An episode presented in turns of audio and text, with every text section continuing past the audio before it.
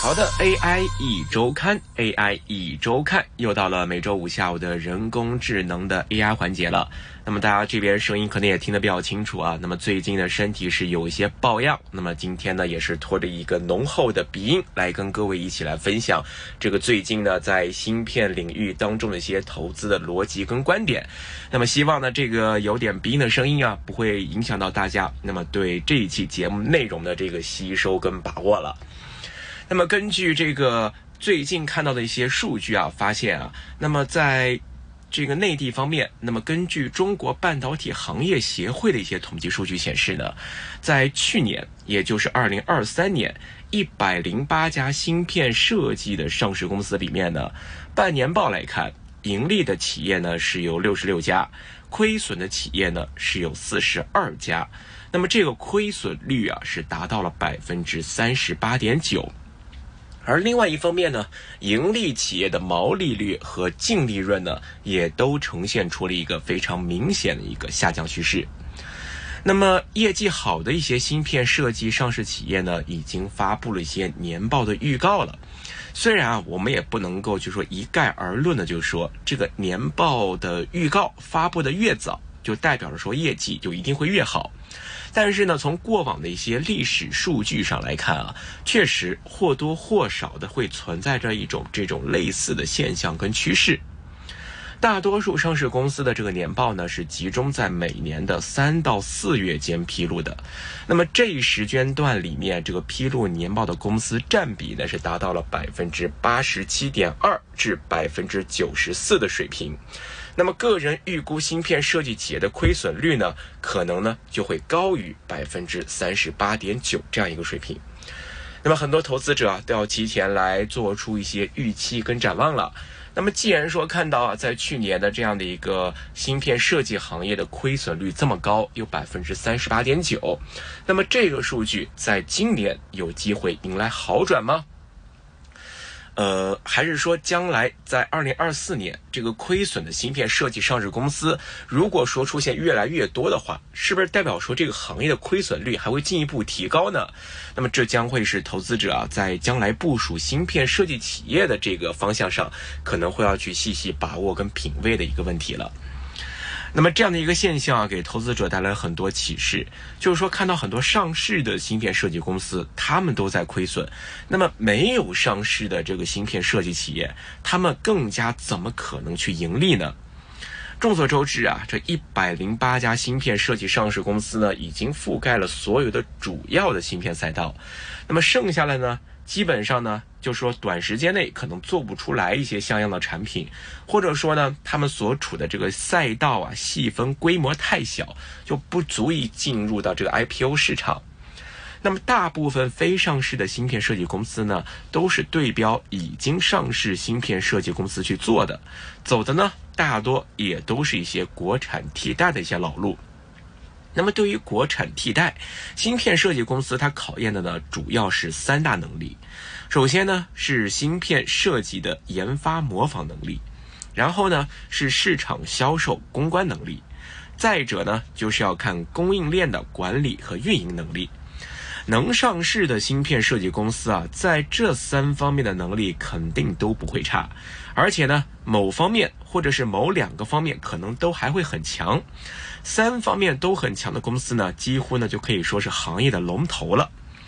但是在目前的这个金融环境里面，我们看到的呢是，随着资本的退潮，在资金实力上，非上市芯片设计公司再也无法跟上市公司来进行抗衡了。如果回到两年前，非上市的这些芯片设计公司的资金实力，很可能还会强过一些上市公司。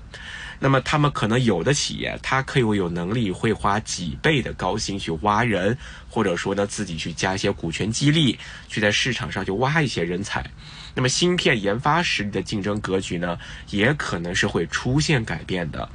那么现如今之下呢，几倍的高薪基本上这样的实力已经不再有了，股权激励呢也没有那么大的诱惑力了，也因为呢上市之路呢也会变得越来越艰难了。所以啊，这个对于一些没有上市的芯片企业就变得越来越没有那么友好。一般而言呢，上市的芯片设计公司的市场影响力和渠道能力都会比非上市公司呢是要好一些的。那么供应链的价格优势呢也会更加的明显，一般呢是要低百分之十到百分之三十，平均呢是在百分之二十左右。另外一点呢，就是说相互竞争。它不仅是来自于非上市芯片设计企业，同时呢，它也会来自于一些上市公司和上市公司之间的竞争。根据报告显示呢，在二零二三年，国内的芯片设计企业数量是三千四百五十一家，而上市的芯片设计公司呢，仅仅呢是一百零八家，占比仅仅只有百分之三。那么，在这众多的同质化的芯片竞争当中呢，将会使得这个让芯片上市公司喘不过气来，疲于应对，那么无利于发展自己的这个真正的科研水平。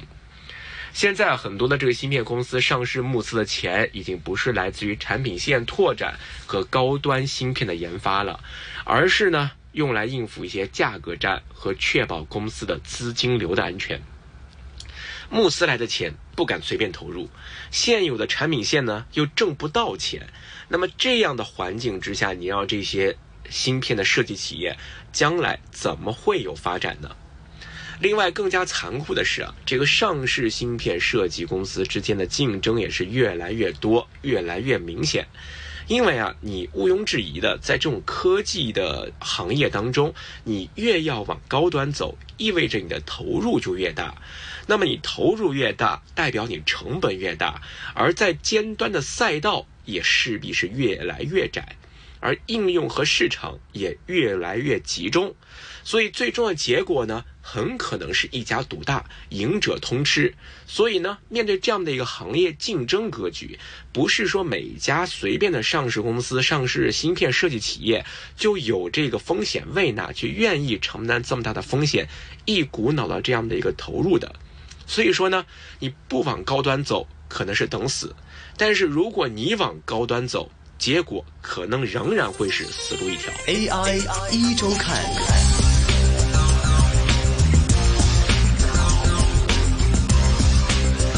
而在这个现实当中啊，我们看到的是呢，大部分的芯片设计的上市公司呢，他们呢都选择将自己的赛道拓展到另外的赛道当中。去做一些中低端的芯片产品，以此呢来扩大自己的产品线和销售额。比如说像现在啊，在芯片领域当中存在一种现象，就是说我做模拟的开始做射频了，做射频的开始做模拟了。做存储的做 MCU 了，MCU 的开始做存储了，蓝牙的做 WiFi，WiFi 的做蓝牙，主芯片的呢就做周边器件，周边器件的呢就开始做主芯片等等。所以更多的看到的是一种所谓的 crossover，一种跨界的一种感觉。而真正在自己领域当中进一步去挖掘、去走高端路线的，几乎是少之又少。另外一个这样的一个情况，就可能会造成一个什么样的一个格局呢？就是说，芯片供应链啊，产能最终可能会过剩，这样的结果呢，又会令到芯片供应链的格局可能又会产生一些重构。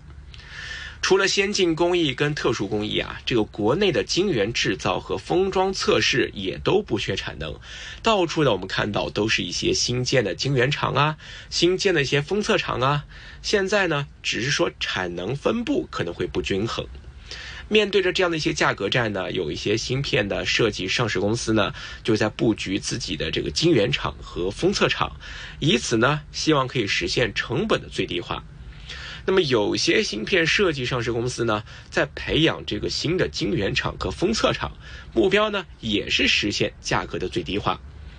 那么成熟的供应链啊，都是大公司培养起来的，就像是很多这个芯片上市公司啊，都是这个呃一些其他的大公司给予机会培养和慢慢逐渐的发展壮大起来的。所以越往后走啊，这个中低端芯片。不是赢在了芯片的设计研发，而是赢在了供应链价格和市场销售上。所以呢，供应链的选择就决定了芯片公司的成败。哪一些半导体供应链厂商会衰退？哪一些半导体供应链厂商会兴起？可能再过个三五年，那么看到这个供应链方面的这个价格成本的变化，可能呢在优胜劣汰方面就会出现一些更明显的结果了。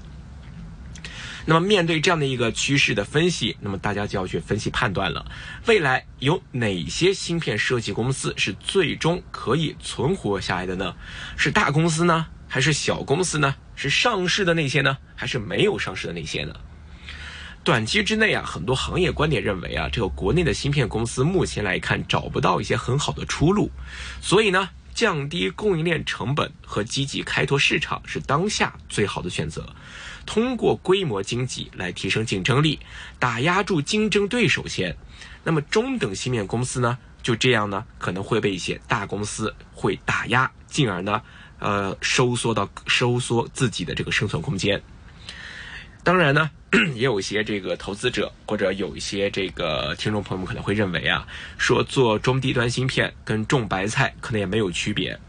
当然了，也不是绝对的，区别可能还会有。比如说像我们说种白菜，它的这个前期投入成本比较低，最起码，而且而做芯片的话呢，前期投入很高，但是呢，做芯片呢又会有一个好处，就是说它可以根据市场情况来决定自己的量产规模，而种白菜基本上就一开始你就已经确定了规模。落了多少种子，动了多少地，而在你几个月后收成的时候，基本上就已经是取决于你之前的这个呃播种的这样的一个规模了，所带来的一个收益就已经决定下来了。那么做芯片到底是应该大投入还是应该小投入？那么可能也是要视公司自身情况而定。能够确保投入产出或者资金充足的，可能就会选择一些大投入；而不能够确保投入产出而且资金有限的，就只能选择小投入，慢慢来。所以啊，这个未来的芯片行业可能只有大公司和小公司。大公司呢，他们有资源，有底气。敢于去投入，小公司呢资源有限，能力有限，就只能小步慢跑，抓住每一个小机会。那么这些小机会可能是一些大公司看不上、不屑去捕捉的小机会，所以呢，这些小机会有机会分到给一些相对小型的这些芯片设计企业，以生存为先，先活下来。所以这些小机会，大公司看不上小机会，就可能会这些小芯片公司的机会，而大公司不屑一顾的。所以啊，按照这样的一个逻辑来看，相对于处于中游的企业，有机会可能会是最被动的。但是呢，即便说是以这样的一个方式运营下去，那么这对中国的这些芯片设计企业来说，会是一个长远之计吗？我们都说啊，尖端科技或者说真正的知识产权才是你真正的硬实力。在短期的当下，面对着这个金融跟资本环境比较寒冬的当下。很多芯片设计企业选择以这种方式在行业当中生存跟发展，但是呃不少人可能也会觉得这可能不是一个长久之计。在面对这个科技日新月异、投资越来越看这个真金白银科技硬实力的当下，那么要靠这样的方式来获得更多的这个资本的关注，可能呢也未必是能够一蹴而就的。所以呢，今天关于这个芯片行业目前环境当中的分享呢，希望可以给大家带来一些更新的一些投资启示了。好的，今天节目的分享先到这边，感谢各位的收听，我们下期节目时间再会，拜拜。AI 一周看。